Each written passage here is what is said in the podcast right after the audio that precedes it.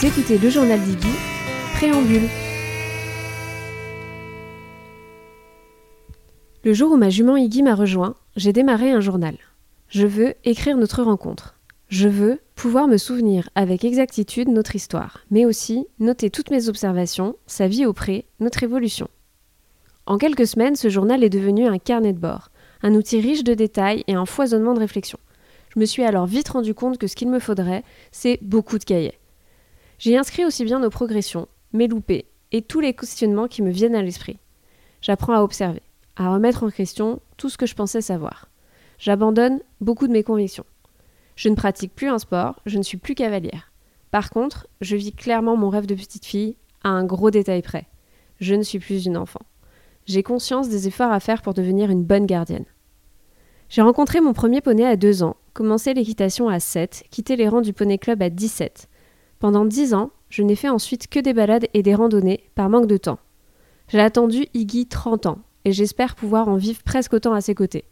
Il y a 4 ans, j'ai repris l'équitation classique, mais j'ai commencé à explorer d'autres manières de faire. J'ai fait des initiations western, du reining, j'ai assisté à de nombreux stages en tant qu'auditeur libre pour observer le travail en liberté, je me suis initiée au travail à pied et plus récemment à l'ekiata.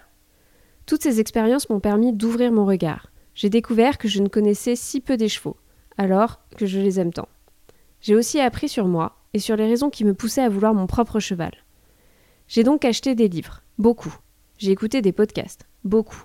Le besoin d'apprendre et de savoir est devenu central avant de prendre cette grande décision. C'est comme si j'avais besoin de rattraper tout le retard que j'avais pris ces dix dernières années. J'ai ouvert une boîte de Pandore et aujourd'hui, je compte bien ne pas la refermer. J'ai aussi rapidement compris que lire, se documenter et vivre avec un cheval était très différent. Un foisonnement de questions arrive à chaque étape de notre relation. Chaque jour est un apprentissage et voilà donc comment je me retrouve à enregistrer ce podcast.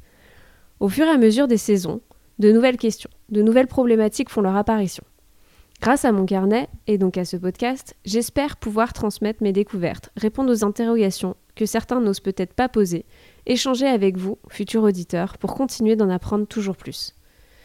Comme je souhaite que ce journal se rapproche le plus possible du vrai, j'ai donc ouvert un compte Notion. Mon but, c'est de le transformer en véritable plateforme collaborative. Vous y trouverez les transcriptions de chacun des chapitres, mais aussi les outils que je mentionne dans certains. J'espère donc vous retrouver chaque 15 jours ici même. Bonne écoute